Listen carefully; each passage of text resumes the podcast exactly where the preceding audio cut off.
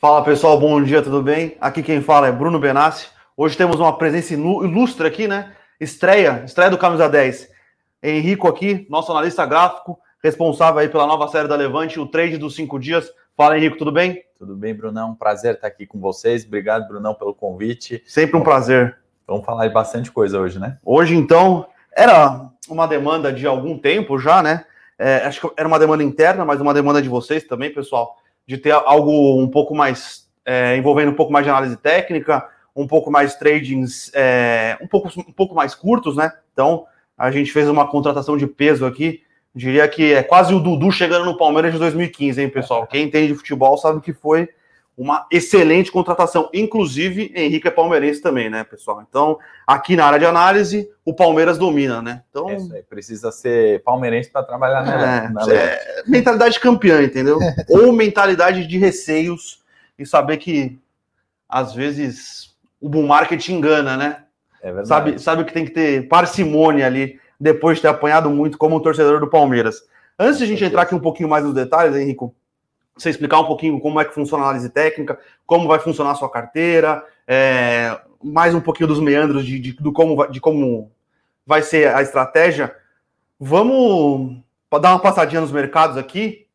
Do lado macro, a gente não tinha nenhuma novidade, né? Até que o James Bullard, que é um dos presidentes, na verdade não é presidente nos Estados Unidos, é um dos governadores do, do é o governador do Fed de St. Louis, né? Ele é, ele é membro do FONC, que é o Comitê de Política Monetária dos Estados Unidos, deu uma entrevista aqui é, dizendo que ele acha que os Estados Unidos vão ter que começar um, um aumento de juros a partir de 2022, tá? O James Bullard, é, ele sempre foi um dos, um dos governadores aí do, do, do, do Banco Central americano que são mais. É, eles não são tão favoráveis à, à política de, de estímulos fiscais, principalmente na questão das recompras e dos juros, porém está fazendo um pouco de preço. Né? Ele é, o, o, Fed de St. Louis é um Fed relevante e ele é um ator é, relevante aí na, em tudo que envolve política monetária nos Estados Unidos. Então, isso está fazendo um pouco de preço nos mercados lá fora e muito provavelmente vai acabar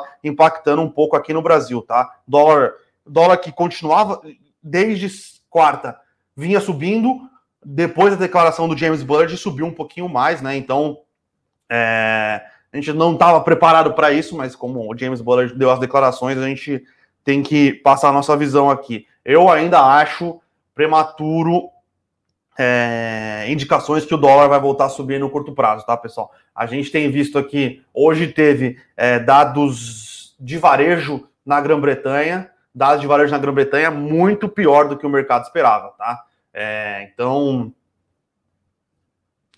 É uma preocupação. Vamos né? ver o que eu vai acontecer. Estou um pouco em linha com você, Brunão, e eu acho que as declarações aí do James Bullard veio surpreendendo o mercado, Sim. né? Um pouquinho aí até em contrassenso do que o Fed vem falando, né? Nos últimos tempos, né? De avisos prévios, graduais. Ele sempre foi. É, ele sempre foi um, um, um cara mais é, ele sempre foi um cara mais menos monetarista do que o, os outros integrantes do Fed, tá? Mas ele, tem, ele é um cara de peso, ele é um nome de peso, é, e o mercado costuma escutar normalmente o que ele fala, tá? Eu acho que os principais. É, as principais lideranças do Fed hoje é o Paul, é óbvio, ele é o presidente, é o Bullard, é a, o presidente do Fed Nova York e a Brian Leinard. Leinard eu acho que é a Brian Lerner. São os quatro principais porta-vozes do Fed aí, e sempre que eles falam, o mercado é, dá um pouquinho mais de peso, tá? Lembrando que estava até dando uma estudada aqui, revendo em relação a, a, aos dot plots, né, que foi o que é divulgado a cada quatro meses, que são as perspectivas dos governadores do, dos Feds sobre o que vai acontecer com a política monetária nos Estados Unidos nos próximos, nos próximos meses a correlação é quase zero, é quase negativa. Então, sempre o que eles esperam não acaba se traduzindo. Se numa economia funcionando numa velocidade relativamente normal já não funciona, imagine uma economia voltando do Covid, é, com os dados econômicos completamente embaralhados, ninguém tendo certeza do que vai acontecer. Eu acho prematuro ainda é, tomar é, essa expectativa de aumento de taxa de juros nos Estados Unidos, é, aumento da inflação nos Estados Unidos como dado como o mercado tomou, principalmente aí depois de quarta-feira. Ontem já não foi tanto assim, a gente viu o, o Nasdaq subindo forte. Então, tem algumas coisas aqui que parecem não fazer sentido.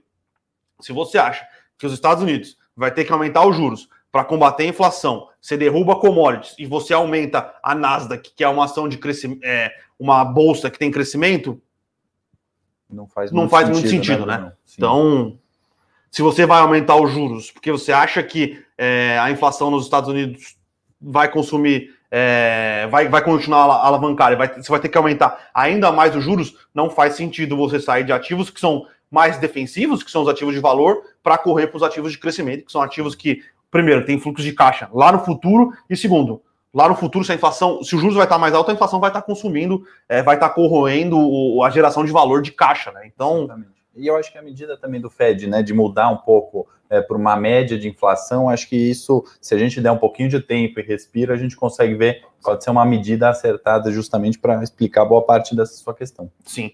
E aqui no Brasil, é, macro, não temos muitas novidades. Ontem tivemos a aprovação da MP da Eletrobras, num, num dia tenso. Dia tenso, é, muitas idas e vindas, muitas novas concessões é, que para possibilitar a aprovação da, da, da, MP da Eletrobras. Né? Então a gente teve mais alguns jabutis sendo. É, jabuticabas, na verdade, né? Mais algumas jabuticabas, não sei porque vi jabuti não, na minha cabeça. Jabutis, na é, verdade. Mais né? algumas é, coisas sendo envolvidas aí. É, mais algumas coisas é, colocadas na pauta, mais energia vindo, advinda de térmicas, mais que são mais 2 mil megawatts. É. 2 mil megawatts. 2 mil megawatts de energia de térmicas contratadas. É, algumas térmicas dessa vão ser térmicas a carvão uhum. para conseguir angariar votos de senadores da região sul.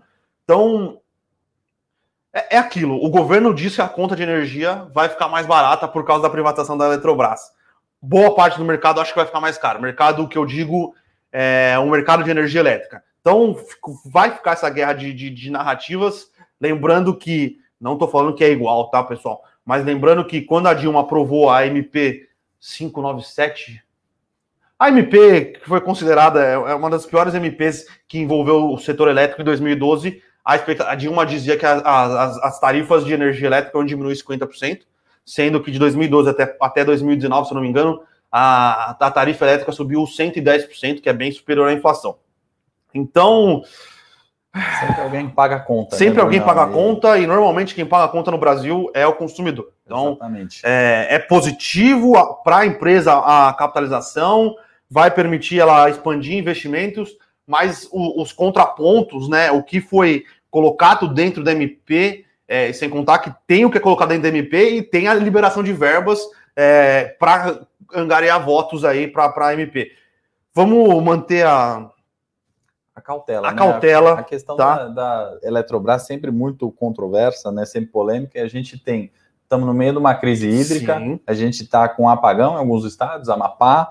É, então não é fácil, né? Assim, é, todo mundo quer privatizar, mas sem muitas vezes eh, os ônus que isso envolve, né? E isso vai custar 84 eh, bilhões aí para os consumidores.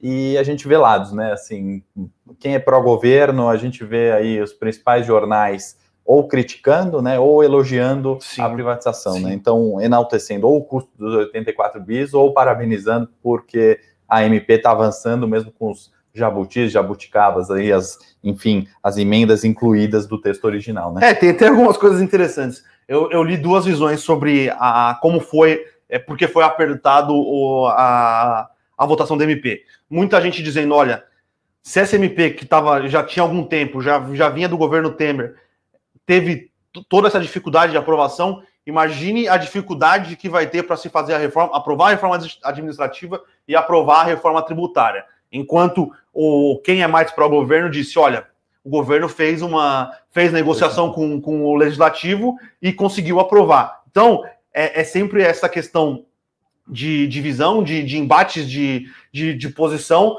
mas eu acho sim que está cada vez mais custoso, tirando se é bom ou ruim, mas está cada vez mais custoso para o governo conseguir é, andar com alguma, algum tipo de reforma. Tá? A reforma da Eletrobras tem um custo alto é, eu imagino qual será o custo para fazer uma reforma tributária, que a reforma tributária, se é, dentro do setor elétrico é completamente difuso os grupos de interesse, imagine na reforma tributária, que aí é setor de serviço contra, é setor industrial a favor, é, o governo tentando é, de alguma maneira, aumentar sua arrecadação, vai ser uma reforma aí que realmente vai demandar bastante poder de negociação e vai ter bastante barganha dos dois lados, tá? Mexe na parte que mais dói, né? O bolso do governo, Sim. que realmente. Agora, voltando na, na, MP da, da Eletrobras, eu acho que talvez pode ser um marco, né, Brunão, de voltar Sim. com essa pauta de privatização, né? Passando aos trancos e barrancos, custando mais caro de qualquer forma, isso volta, né? Se Sim. a gente lembrar que o Salim Matar saiu do governo, né? Ele que veio com essa pauta de é, desestatização, etc. É, isso volta aí um marco, é uma coisa difícil, né? De, de imaginar que ia sair uma, uma privatização aí de Eletrobras. É importante, vamos ver, tem que voltar para a Câmara. O Arthur Lira já falou que, ela, que ele volta segun, na segunda-feira. Segunda-feira é dia 21, dia 22 é o último prazo. Se não for votado até o dia 22, aí caduca e aí só pode ser enviado no ano que vem. No ano que vem, ano de eleição. Acho que é mais difícil, tá? Exatamente. Então, é, acho que vamos dar uma passadinha só no cenário corporativo. Não temos aqui muitas grandes novidades, tá, pessoal? Petrobras anunciou é, que realmente vai sair com o follow-on é, da BR Distribuidora, né? Petrobras hoje tem quase 40% do capital social da BR Distribuidora, são 37,5%. A operação aí deve movimentar algo em torno de on, entre 11 e 12 bilhões de reais. Importante para a Petrobras, importante para a BR Distribuidora. Petrobras vai reforçar o caixa. É, eu acho que nunca foi uma questão. É, nunca foi debatido, nunca foi uma questão se a Petrobras continuaria ou não no, no caminho de desalavancagem e melhor estrutura de capital, né? Isso só vem, a, a, o follow-on da, da, da BR Distribuidora só comprova que realmente é, com Castelo Branco ou sem Castelo Branco, na questão de melhora de alocação de capital e foco em exploração de petróleos, em exploração de petróleo no pré-sal, tá tudo certo. Agora, acho que a grande questão da Petrobras é em relação ao preço do combustível, né? Perfeito. Eu acho que isso, de certa forma, calma um pouquinho o mercado, né? Uh, ainda não era a discussão, obviamente, mas companhia, mais uma vez, seguindo Sim. no processo ali de desinvestimento, e isso um tempinho atrás, né, quando teve a mudança, interferência política, foi colocado em xeque, né? Se a Petrobras continuaria com essa política de desinvestimento, segue aí, acho que projetado, você falou, 11 pontos, até 12 até bi. 12 bi de reais. Que é bastante dinheiro. Bastante, é, isso, a Petrobras, ela refez o. Ela refez, não, né? Ela acertou o acordo é, da partilha do, de algumas, é, algumas operações que ela tinha ganho no leilão do pré-sal com, com o grupo chinês. A Petrobras tem 90%. É, os grupos chineses tinham 10, então acho que são mais 2,5 bi de dólar que esses grupos chineses vão pagar para a Petrobras. Então, acelera o, o programa de, de, de, de, redução de dívida, de melhora de, de, estrutura de capital, e provavelmente a Petrobras vai começar a pagar, vai distribuir dividendos. Lembrando que os dividendos da Petrobras são muito bem-vindos para o governo na questão de melhora do quadro fiscal. É, então, nessa questão Petrobras operacional, como a gente vem falando aqui sempre, e mesmo quando a gente deu o call de saída de Petrobras, é, o momento operacional é muito oportuno, é muito bom. A Petrobras está num melhoras de melhor operacional e ramp-up do pré-sal excelente, desalavancagem. O que nos incomoda realmente é a possibilidade de interferência política no preço dos combustíveis. Lembrando que a inflação continua alto, o preço de energia elétrica vai continuar alto, vai aumentar por causa da crise hídrica. Então a gente não se sente confortável em ter uma posição na companhia devido a esses fatores, lembrando que o petróleo continua acima dos 70 dólares o barril lá fora, tá? Exatamente. Então, sofrendo um pouquinho hoje, tem eleição, sim, sim. né, no, no Irã ali de presidente, etc. Sofre um pouquinho no curto prazo, mas é engraçado isso que está falando, Brunão, porque a gente pega tudo isso do fundamento, joga num gráfico, combina com alguns pontos técnicos ali, a gente vê um ponto importante de Petrobras Sim. na casa ali dos 28 reais, foi topo de alguns anos de, de crise, inclusive, da companhia, e é um pouquinho isso aqui do meu trabalho. Depois a gente vai falar mais, Brunão, mas é, é peguei esse gancho para lembrar de ponto técnico de Petrobras. E mais uma notícia corporativa aqui, obviamente, Eletrobras já, já falamos. É, JBS, né? JBS realmente é uma máquina de, de aquisições. É, eu estou até lendo, lendo o livro, é, que é um livro um pouco mais crítico, eu acho. É, que é um livro da, de uma jornalista, até esqueci o nome dela, chama Why Not? Que é como, como a, Petro, a JBS se tornou o que ela é hoje, é, que foi com algumas aquisições ali com o dinheiro do, do BNDES. Só o pessoal lembrando que não foi só a JBS que cresceu com o dinheiro do BNDES, a Marfrig cresceu também, a, o Be, a Betim, é a Betim ou Be, Be, Betim? Betim? Eu acho que é o Betim, o frigorífico, que foi comprado pela JBS depois. É, mas eu acho que a diferença principal é que os, os irmãos Batistas eles conseguiram colocar muita coisa para dentro e conseguiram uma melhora operacional gigantesca. Então, e eles continuam com esse expertise, comprando coisa, colocando para dentro. Hoje eles finalizaram a compra da Rivale, né? Que é aquela. Da Rivale não, foi da, da empresa de, de não proteínas, proteínas não vegetais na Europa, que é a. É, é a, a eu só. Ah, Viveira. A Viveira é a empresa de proteína não animal na Europa. Aquisição é, fechada, finalizada, e hoje eles anunciaram através da, da, da Pilgrims, né, que é a Seara americana, né, a JBS tem participação relevante lá, é, a aquisição de uma empresa no Reino Unido por um bilhão de dólares. É uma empresa que é um braço da Carry Foods, é uma empresa de, é, de, que vende alimentos processados, e a JBS caminha realmente no que ela tinha prometido de criar 10 marcas globais de, de proteínas aí, uma, uma verdadeira máquina, coloca para dentro, diminui custos é, enxergamos como super positivo. É, normalmente, esse tipo de aquisição são empresas que têm margens um pouco mais altas e não sofrem tanto com a oscilação é, de, da, da commodity, no final das contas, porque elas conseguem agregar mais valor por ser produtos processados, né? Então, parece que a JBS ela tem a Seara no Brasil, ela tem a Pilgrims nos Estados Unidos e ela está é, começando a consolidar o, o mercado ali de, de processados na Europa também. Então, aquisição que faz total sentido com a estratégia da companhia, cada vez mais diversificada, cada vez mais globalizada. Eu acho que a venda da participação do, BN, da, do BNDES na JBS está cada vez mais perto e a consolidação da empresa com a listagem nos Estados Unidos também, tá? Então, Perfeito, Bruno. Perfeito. Assim, é então, é uma, uma, companhia que está crescendo, tem plantas no mundo inteiro, né? Uma gigante de alimentos, não tem muito o que falar. Tem vantagens competitivas Sim. disso, tem barreiras de entradas muito grandes, né? A gente lembra um pouquinho lá atrás quando tinha restrições, né? Ela conseguia trocar as plantas muitas vezes, né? Isso tem ganhos. Então, Brunão falando aí uma notícia importante da, da JBS. Eu acho que chamaria atenção, Brunão, não sei se você concorda, mas a questão de inflação de grãos, que aí Sim. pode pressionar as margens um pouco da companhia, né? A gente Sim. sabe que é, os preços dessa, dessa commodity estão mais caras, né? Tanto do boi como também de grãos e isso deve pressionar margens aí da companhia, mas é, se for difícil para a JBS, vai, vai ser, ser mais difícil para as outras, sim, né? Exatamente.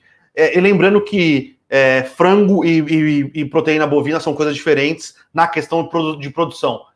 A cadeia de frango é 100% verticalizada, então a JBS é, ela tem a granja, é, ela, tem, ela tem o custo do insumo do, do, do milho ou da soja, depende, é, então fica tudo dentro da cadeia. O boi não. O boi toda a parte de, de, criação do gado é responsabilidade do, do rancher, né? Que os caras falam nos Estados Unidos, do, do rancheiro, sendo que a JBS só, só compra e abate e faz a desossa. É, então, são cadeias diferentes. O custo do grão aqui impacta muito mais na margem da Seara, da BR Foods, enquanto aqui vai depender das negociações com, com os granjeiros. Com os granjeiros, não, desculpa, com os rancheiros. Vamos dar uma olhada no gráfico, Brunão? Então, antes de, de JBS? Antes de dar essa olhada aqui, Henrico, vamos Diga. aproveitar que você está aqui hoje, dar uma apresentação um pouquinho, quem é você para o pessoal, o que você faz, explicar um pouquinho como é que funciona a análise gráfica.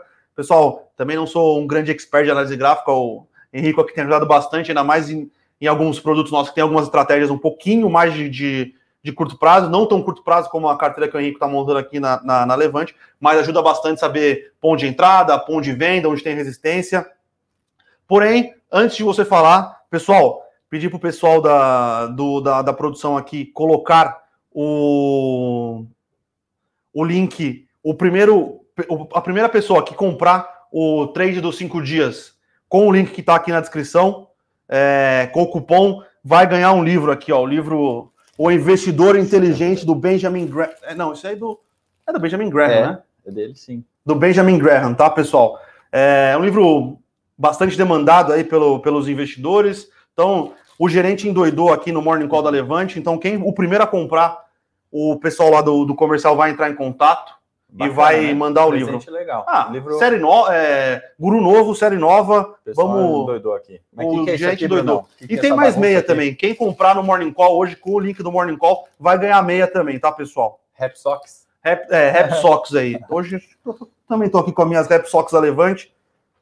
Então, Henrico, agora o show é todo seu. Valeu. Bom, Brunão, o que, que a gente faz, né? Eu, eu trabalho algum tempo já no mercado, analista de asset, casa de análise, banco.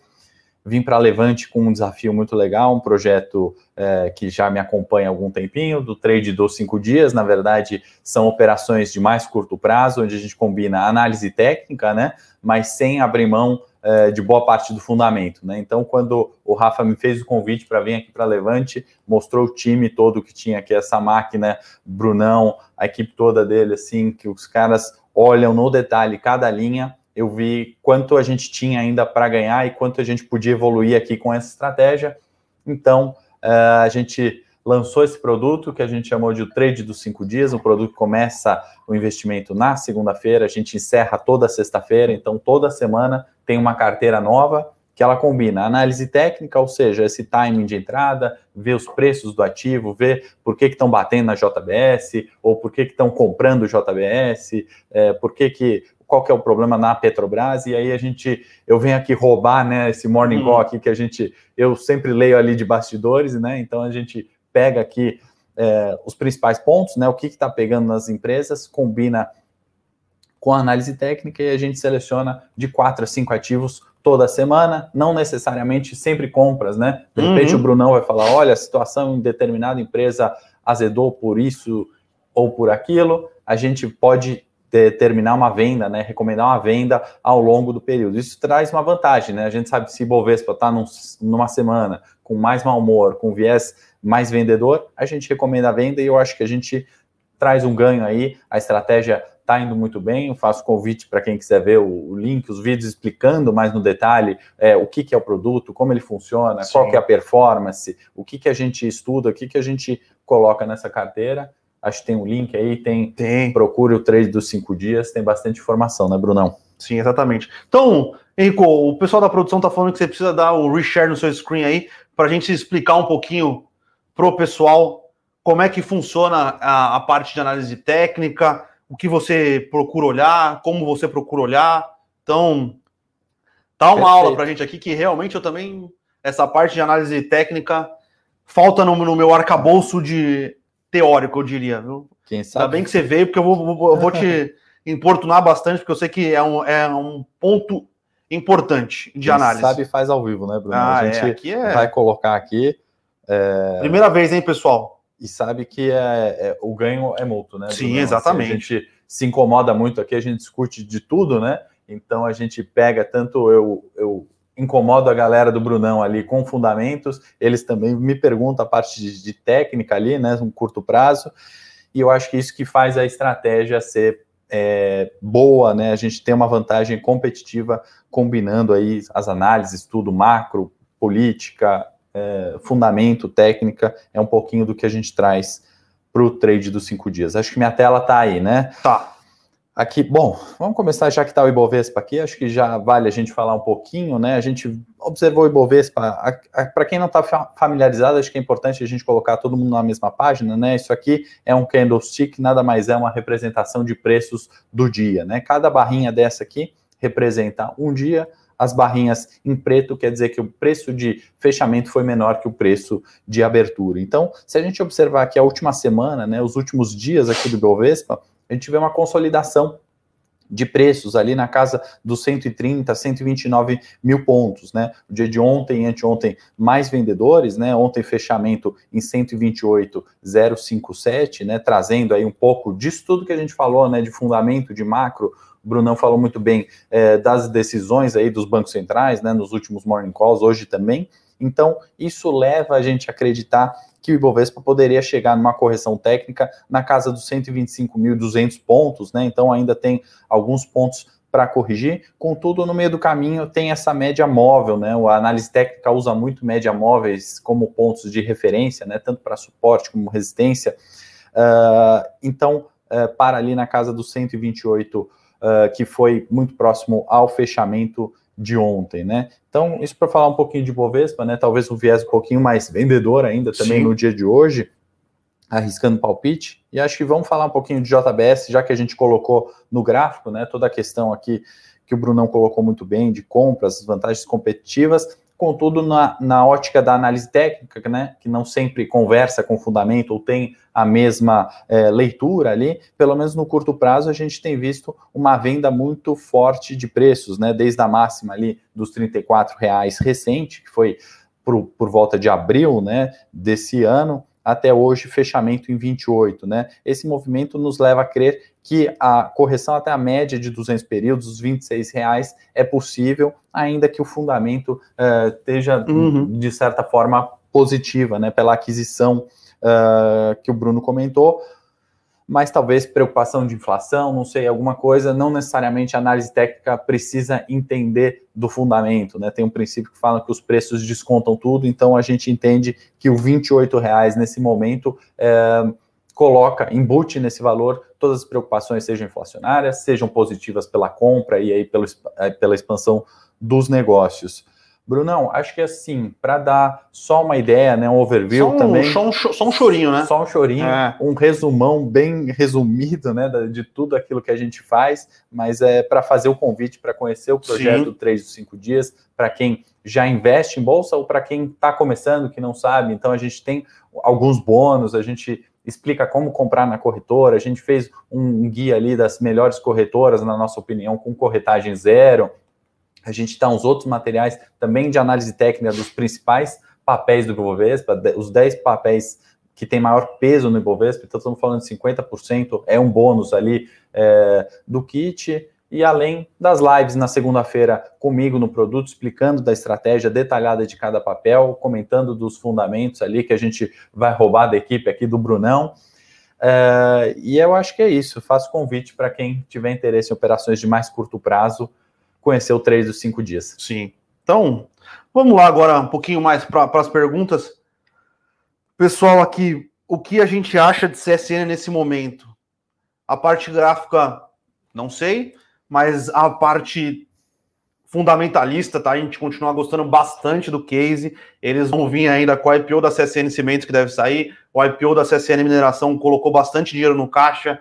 É, minério de, o minério de ferro, na verdade, é um custo para eles se bem que eles ganham dinheiro com isso através da CSN Mineração, mas a parte de, de siderurgia, cara, a gente continua muito aquecido aqui no Brasil, no mundo. Eu acredito é, que na parte fundamentalista a empresa continua é, num bom momento, tá? Agora, pelo gráfico aqui que eu estou tentando dar uma olhada aqui, ver se eu já sei alguma coisa, parece que se for buscar os 33 complicou, né? Boa, Brunão, é, é isso mesmo, né? Antes dos 33, que é a média móvel de 200 períodos, a gente pode comentar aqui desse topo uh, importante, relevante ali de dezembro de 20, né? Quando teve dezembro, janeiro de 21, né? Quando teve um fluxo bastante com, comprador, né? Voltou a discussão do superciclo de commodities mas é, em 38 reais está muito próximo ali do, do preço de fechamento. O, os últimos dias foram bastante negativos, né? Eu acho que aqui conversa bastante com o fundamento, né? Essa queda ali é uma troca, um rotation, né, Brunão, de setores, Sim. então tem um fluxo bastante vendedor, né? É importante falar que na análise técnica a gente nunca, é, pelo menos no meu estilo de operação, a gente tem que evitar com pegar essa faca caindo, né? A gente não sabe se hoje CSN vai abrir ainda com tensão e voltar caindo, então por isso que é importante aqui os topos anteriores, né, em R$ reais, R$ reais para a gente ficar de olho, também aqui essa linha de resistência do curto prazo 36, 37 reais. Não vamos ser preciosistas na análise técnica, acho que a gente não tem que se apegar tanto ao ponto em si, mas à região de preços, e aí sim, caso rompida, a gente pode buscar aqui os 33,60. Opa, tem um Siri aqui. Tem um. A Siri, a Siri está querendo Siri tá entender tá um pouco de análise gráfica aqui. É, mas a questão de fundamentos, tá? A gente continua bastante é, positivo para o setor de siderurgia como um todo, setor de mineração.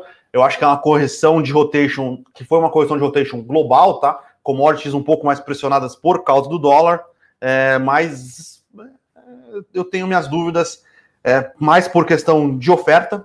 É, da, a demanda de commodities vai continuar crescendo, eu acho, nos próximos meses, e a oferta era uma oferta inelástica, pessoal. Você conseguir. A, você ver, a Uzi Minas tem um alto forno, ela demorou alguns meses para o alto forno ser religado e para continuar e para ser operacional.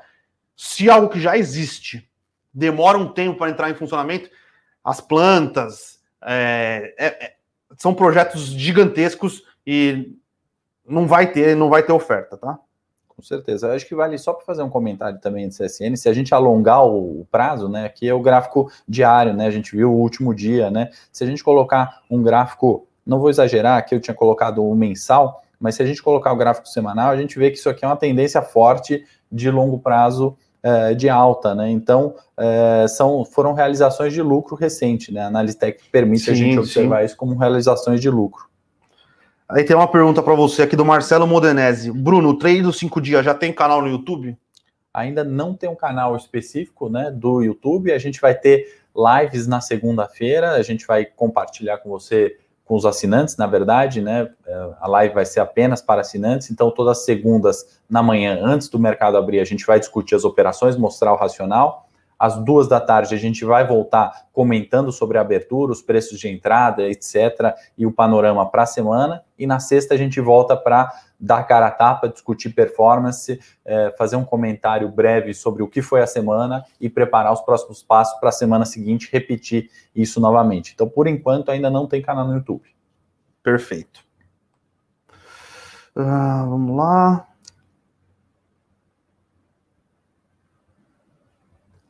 O Bruno, o Bruno Carvalho aqui perguntando se o IPO da Raizen pode destravar o valor é, da COSAN igual foi XP e Itaú. Pode. É, a, eu acho que é uma operação um pouco diferente, tá? Mas pode destravar é, valor sim para as ações da COSAN, tá? A, a COSAN ela vem tentando fazer IPO de alguns braços aí, né? Ela tentou com a Compax o ano passado, não deu certo.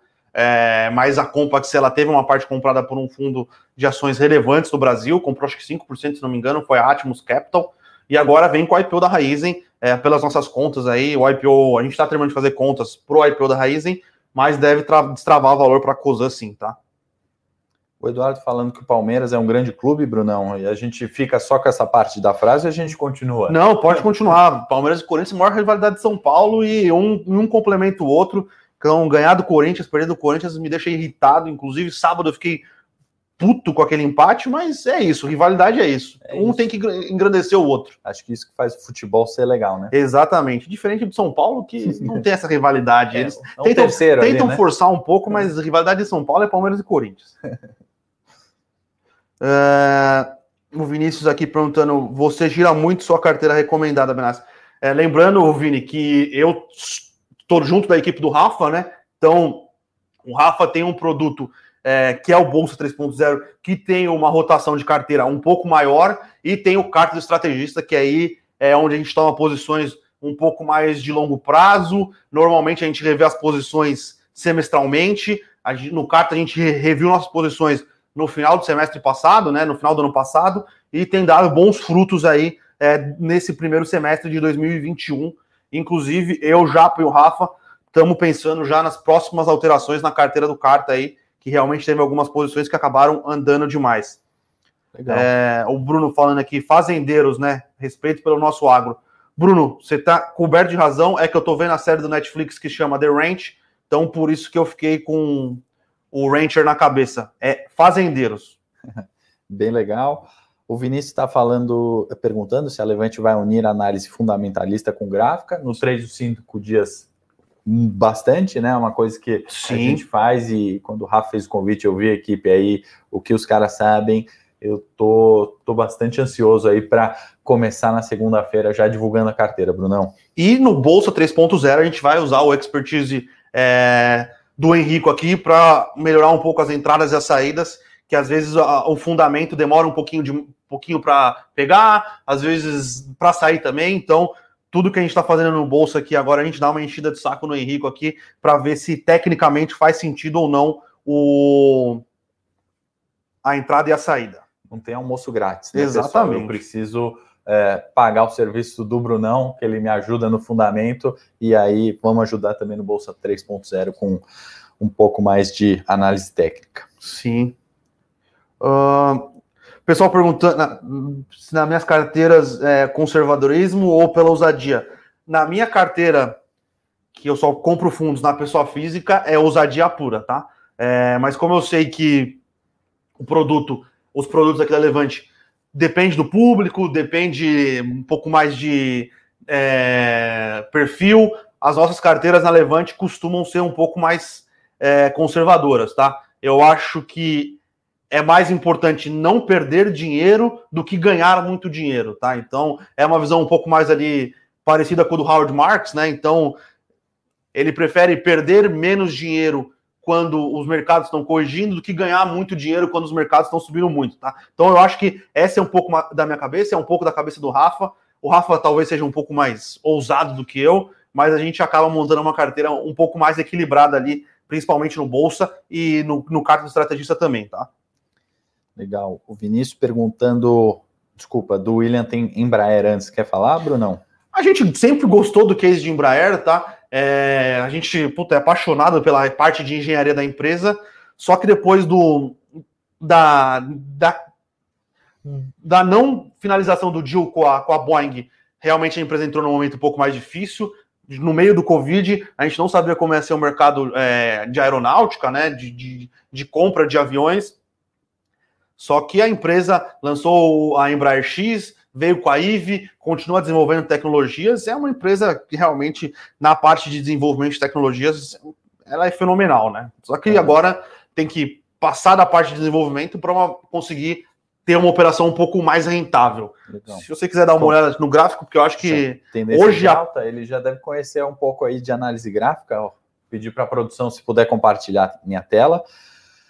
Temos Embraer aí e nada que vai fa fala que Nossa, a tendência de alta aqui. foi interrompida, né? Pelo contrário, um ativo que está em tendência de alta assim tende a permanecer e como o Brunão falou, olha o gap aqui, né? Marcado depois da, da notícia, né, divulgação de, de mais receitas aí num novo negócio da companhia, simbolizado por esse gap, e agora esse gap aqui funciona como um ponto de resistência, né, um, um gap, para quem não, não conhece ainda essa é, é, esse nome, né? É um nome bonito para falar de um vão de preço ali, onde não teve negociação, né? Então o mercado fechou ali próximo dos 17,33, abriu já a 19 reais. Então a gente tem um nível onde não teve negociação de preço, a notícia que veio foi tão positiva, foi encarada dessa forma pelo mercado, abre-se um gap e isso agora é um ponto ali de suporte bastante relevante, tendência de alta mantida e respondendo diretamente à pergunta, nada que diga o contrário.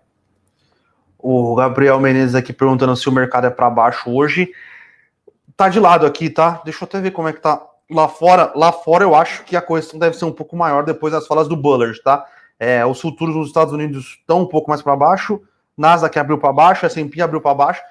Estão performando até que relativamente bem, tá? Pensando que lá fora tá um dia muito mais negativo. A gente está aqui basicamente no 0 a 0 com o Bovespa 009. É, mas eu acho que hoje sim ah, lembrando que nos Estados Unidos hoje é, eles chamam de quadruple witching, né? Hoje tem vencimento de opção de ações nos Estados Unidos e no Brasil, tá? Tem vencimento do, de opções sobre o índice nos Estados Unidos, no Brasil foi na quarta-feira, vencimento de futuros de índice e vencimento de futuros de ações nos Estados Unidos. Então, é, é um dia de bastante volatilidade lá nos Estados Unidos por causa disso, tá? Bem lembrado, Brunão. Exatamente. É, Alguém perguntou se a gente usa opções na estratégia do trade dos cinco dias.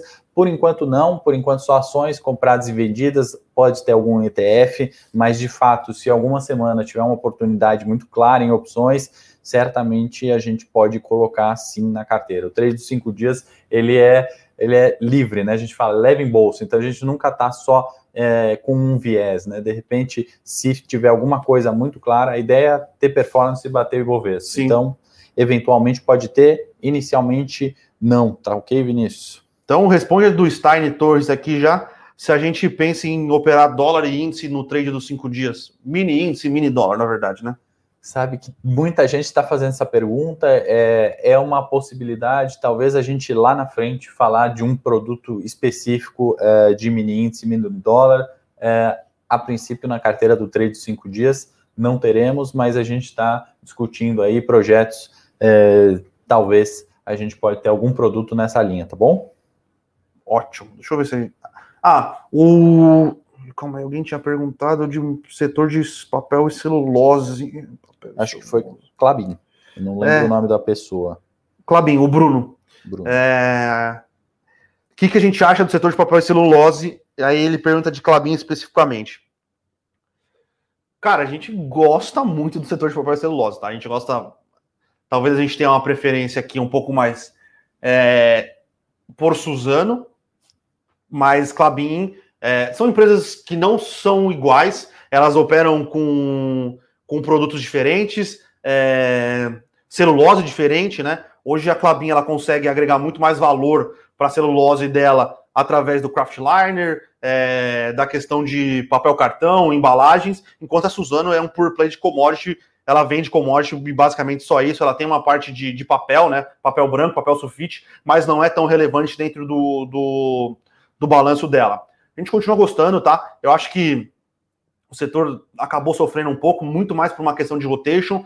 É um setor de capital intensivo, tá? Tanto Suzano quanto Cabin vieram com anúncios de novas, é, novas operações, né? De colocar novo, empregar mais capital é, para a expansão da, da operação. O, o, mercado reagiu muito mal a, a Suzano. Acho que a Suzano ainda tem a questão de um player de dólar, o dólar caindo, penalizou, penalizou ainda mais as ações. E Clabin, acho que vai um pouco, vai um pouco nesse, é, nesse embalo, tá? Mas a gente, a gente gosta dos dois. Clabin agrega mais valor a, a, no, na celulose que ela vende. Lembrando que o setor de embalagens, papel e celulose, é, de embalagens, Craftliner, continua bastante aquecido por causa do, do e-commerce, por causa do, da, dos deliveries. Então, eu acho que vão ser duas empresas que vão ter resultados muito positivos nesse segundo TRI, tá? É, lembrando, pessoal, dólar caindo, Suzano vai, vai diminuir um pouco a rentabilidade no operacional dela, por causa do dólar caindo, mas aquilo que todo mundo reclamava do Red, o Red da Suzano vai fazer sentido, tá, pessoal?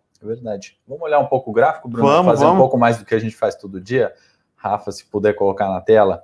Uh, começar então por Suzano, né? A gente vê aqui, isso aqui na análise técnica que a gente chama de canal de baixa, quem está mais familiarizado já com as análises entende um pouco mais, só para colocar todo mundo na mesma página, a gente tem um canal, canal de baixa, que é traçado com uma linha de tendência de baixa, essa linha inferior, e a linha uh, superior, né, que é a linha superior ao canal, que representa ali onde os preços não conseguem passar, né? Então o papel vem fazendo topos menores, né, cada vez menores, e fundos também cada vez menores, né? A perda aqui da média móvel de 200 traz um pouco desse viés que o Bruno estava explicando, conversa muito bem, acho que o fundamento, né, uma realização de lucros no curto prazo, mas uh, uma coisa bacana de fazer é uh, olhar diversos períodos gráficos, né? Então, se a gente for colocar o gráfico mensal, porque aí resume bastante, né? Essas quedas recentes, elas são uma correção também da tendência uh, de longo prazo do papel, né? Então, se a gente pegar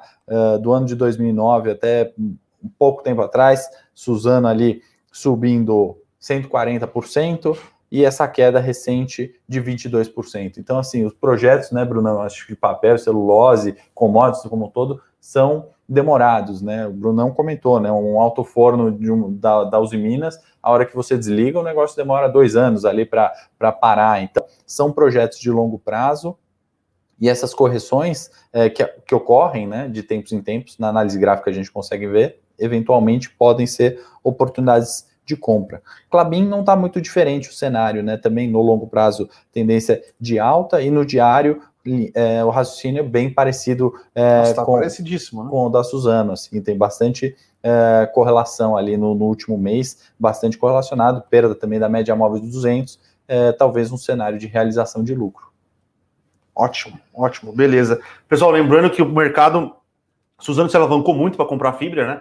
foi uma transação ali gigantesca. É, o mercado não está colocando na conta a capacidade de geração de caixa da Suzano nesse ano e como isso vai melhorar o, a alavancagem dela, tá? A gente tem aqui mais ou menos na cabeça que a alavancagem da Suzano esse ano vai cair para próximo dos dois. Se eu não me engano, no primeiro TRI estava pro 4,8, 4,6. Então, essa desalavancagem gera valor para o acionista, tá? Tá anotado aqui, Brunão. Esse aí tá anotado, Suzano ali no meu papelzinho. Primeiro ponto técnico que der um sinal, é, grande, uhum. é uma grande possibilidade de aparecer aí sim, na, sim. Na, no trade dos cinco dias. Pessoal aqui, o Adilson que sempre tá aqui com a gente. Brunão, respeito tricolor. Freguês de carteirinha. Eu não tenho dúvida que a gente é freguês, Adilson. Isso é, isso é óbvio. A gente sempre perde para São Paulo. É... Mas é que o rival de verdade é o Corinthians, é só isso. Mas realmente, Palmeiras São Paulo, se for mata-mata, então é tenebroso. É, é, bom nem lembrar dessas Nossa. coisas. Não, contra fatos não argumento. É, exato. Teve um gol do Cicinho de esquerda numa Libertadores que até hoje acho que nem ele lembra como é que ele. Nem ele sabe como é que fez aquele gol. Um golaço. Tem uma pergunta interessante do Adilson aqui. Senhores, entendo nada de análise gráfica. Open, operar vendido seria mais fácil? Acho que é assim, não tem uma coisa mais fácil. Operar vendido, operar comprado no mercado de ações é praticamente a dificuldade, na verdade, a mesma. Né? Quando a gente opera vendido, a gente precisa ter uma margem na corretora, a gente precisa ter garantias, né? E a gente paga uma pequena taxa para quem tem aquele ativo. Né? Então, vamos supor, se eu quero vender Petrobras, não tenho Petrobras, Brunão, por exemplo, tem Petrobras, ele vai me emprestar esses ativos, né? Isso é feito automaticamente pela corretagem. Eu vou remunerar o Brunão por eu vender essas 100 Petrobras que eu não tenho naquele período que eu ficar vendido, eu tenho que pagar essa taxa para ele. Isso é feito automaticamente pela corretora. A corretora exige uma margem, né? Porque na, na hora que eu vendo esse ativo, né? Esse dinheiro ele entra na minha conta de fato, né? Então eu preciso parte desse capital deixar como garantia da operação, mas a, a dificuldade ou facilidade é a mesma, tá, Dilson? E não tem muito a ver com análise técnica, né? Os, os, os, hedge funds, eles fazem vendas, né? Tem posições shorts que chamam, né? Tem o long, que é o comprado, o short, que é o vendido. Então, assim, uh, no mercado de queda é muito mais fácil você operar vendido, porque você vai ganhar dinheiro vendendo, né? Se quem está comprado no mercado em queda é, tem a, a, as sofre com as perdas do curto prazo, né? Vamos pensar, se a gente voltar lá atrás e a gente tivesse vendido um dia antes do coronavírus, a gente teria ganho dinheiro, né? Sim. Quem está comprado sofre aquele curto prazo. Então, nível de dificuldade, Adilson, acho que é a mesma coisa, tá bom? Ah, Baltazar, dá um bom o dia Baltazar, gente. Independente de Suzano subir um pouco mais ou não, Cara, ter 33% da sua carteira concentrada numa ação só é muita coisa, tá? É, então, cara, dá uma podada aí na posição, reequilibra. Lembrando, é mais small caps. Mesmo na carteira small caps, ele ela não tem uma, uma, participação tão relevante assim. Uhum. Apesar de a gente gostar bastante do case, tá? Eu acho que ela tem bastante para andar ainda, mas 33% da sua carteira numa posição só é muita coisa, tá? Então. Concordo é... com, com o Brunão Baltazar. Diversificaria, né? Até na, em qualquer estratégia de carteira, inclusive do trade dos cinco dias, a gente não compra uma única ação, a gente diversifica. Então, assim, se for investir 400 reais, se você investir em quatro ações diversificadas, a chance eh, de sucesso é sempre muito melhor, né? Sim, exato. É... O Marcelo, a Marcela Mondenese perguntando qual carteira de vocês que abrange ações, renda fixa, fundo imobiliário? Antes tinha chamada Total Return. Continua sendo a Total Return, tá, Marcela? É, inclusive saiu o relatório hoje da, do Total Return, tá? Então continua sendo o Total Return. Lá a gente tem exposições a ações, é, exposições a fundos imobiliários, a gente faz até alguns trades de renda fixa, é, tem uma parte de hedge diferenciado, tá? A gente tem três carteiras lá, um perfil mais conservador, um perfil intermediário e um perfil mais arrojado, tá? Então, portfólio Total Return aqui é, é uma carteira bem completa, os relatórios são bem completos. É, acho que ele até foge um pouquinho do, do padrão dos relatórios da Levante, que são relatórios um pouco mais direto ao ponto. Total Return, como é uma carteira completa, a gente costuma é, ser um pouquinho maior os relatórios, tá? William Pellegrini pergunta para você, Brunão, se a China vai continuar subindo, é, vai ter fôlego para continuar pressionando o minério de ferro para baixo na verdade? Ah, William, é uma pergunta interessante, tá? A China está tentando faz algum tempo é, dar essa segurada. Ela conseguiu derrubar o minério de ferro é, quando ela anunciou, mas o minério de ferro voltou para cima de 200 dólares, tá? Então, ela está negociando, acho que a 210 dólares, 217 dólares. Ela não teve tanto fôlego ainda, mas a China tem um bolso infinito. Ela pode fazer o que ela quiser com as indústrias lá. Então, só que se a demanda de aço continuar é, forte do jeito que está, não tem oferta. Então, tudo bem, você quer controlar aí, eu não, eu não exporto mais para você. A Austrália não vai exportar, a Vale não vai exportar, então é uma queda de braço complicada de, de, de imaginar, tá? O que, o que a gente acha que minério de ferro a 210 dólares a tonelada é inviável. Agora, vai voltar para 70 dólares a tonelada no curto prazo? Também acho inviável, tá? Então, é, eu acho que esse ano termina mais próximo dos 150 dólares a tonelada, talvez um pouquinho mais para baixo, um pouquinho mais para cima. Mas importante lembrar de uma coisa: o break-even da Vale pro minério de ferro, break-even da operação da Vale, é 37 ou 38 dólares o, a, a, a tonelada de minério de ferro. Tá. Muitas vezes acima, tá? Então, é, tem um espaço, tem um espaço gigantesco. gigantesco. Lembrando que a gente até esqueceu de falar, a Vale anunciou pagamento de dividendos extraordinários. Ela falou: ah, tô tranquilo na minha posição de caixa aqui, vou distribuir dividendos. R$ 2,17 por cada ação, tá? Então, isso aqui não é, ela não tá ela tá ela não tá porque normalmente ela paga os, os dividendos do primeiro semestre depois da divulgação do resultado do terceiro tri, tá? Do terceiro tri, é, ela é, paga em setembro sim. normalmente.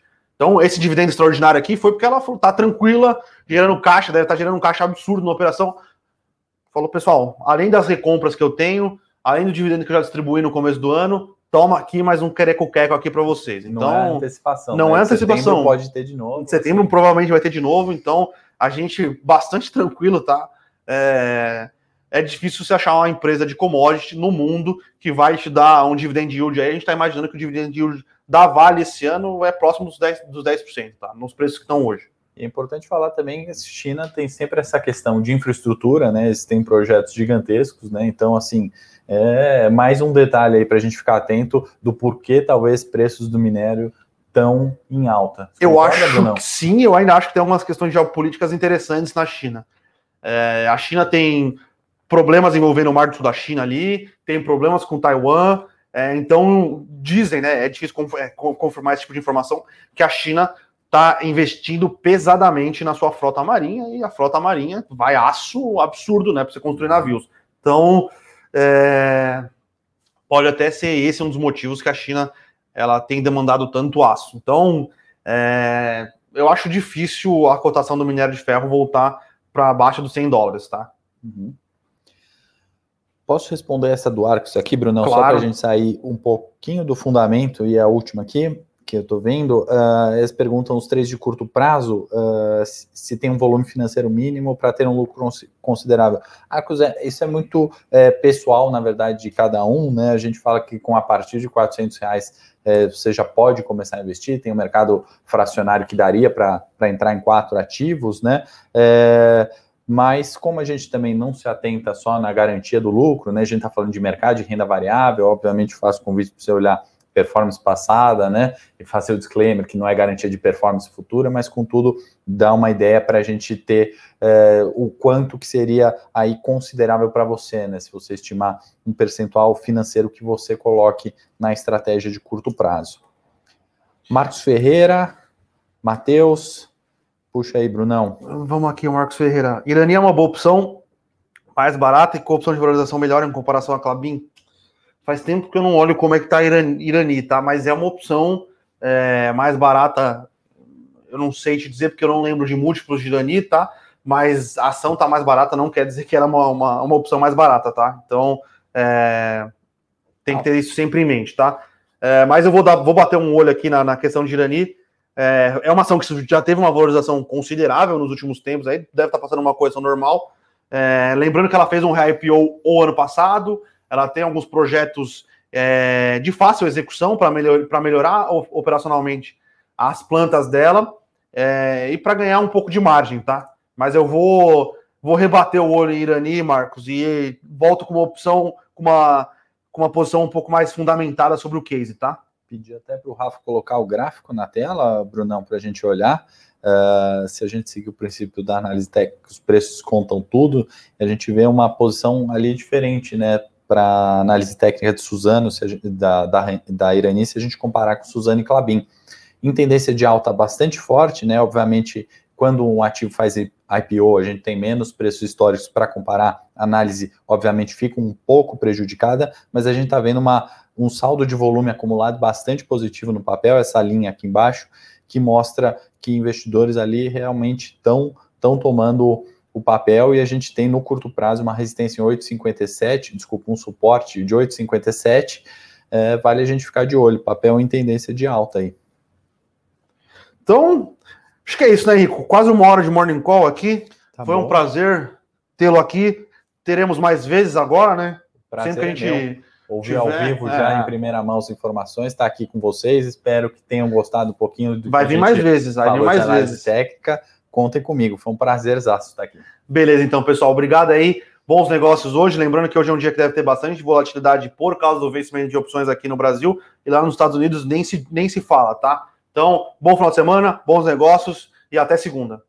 Valeu, até segunda. Para saber mais sobre a Levante, siga o nosso perfil no Instagram, levante.investimentos. Se inscreva no nosso canal do YouTube, Levante Investimentos. E para acompanhar as notícias do dia a dia e mais sobre a Levante, acesse nosso site levante.com.br.